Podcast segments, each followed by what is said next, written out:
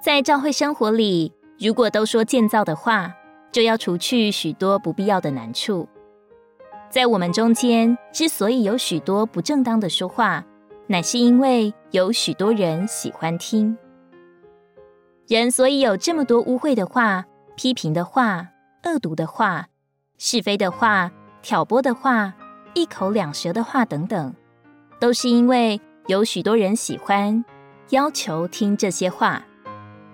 因为有人要求听这些话，所以就有了说这些话的人。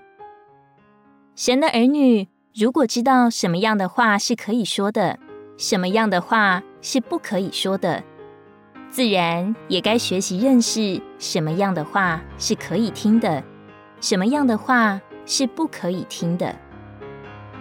许多人的耳朵像垃圾桶一样，对于消极的话总是来者不拒。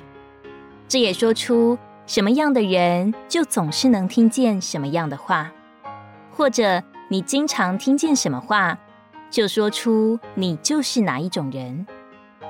许多带进死亡的消极谈论，像点着火坑的火一样，一起头就得把它弄熄，不能让它传播。可惜我们里面有一个情欲，有一个私欲，要来听这些话，因此。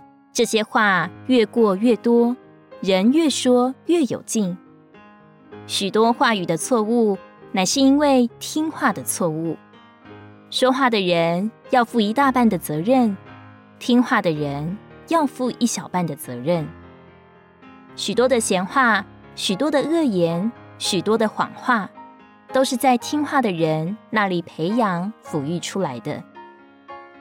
诗篇三十八篇十三至十四节说：“但我如聋子不听，像哑巴不开口。我如不听见的人，口中没有回话。谁学会做聋子，谁就必蒙福。谁能止息流言，谁就是民中的智者。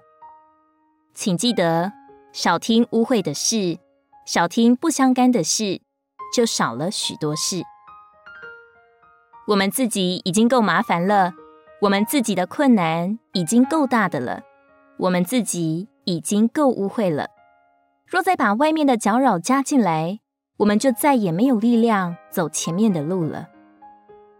雅各书一章二十一节，所以你们既脱去一切的污秽和盈余的恶毒，就该用温柔领受那栽种的话。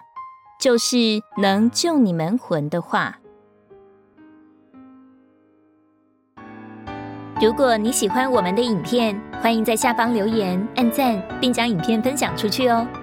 天天取用活水库，让你生活不虚度。我们下次见。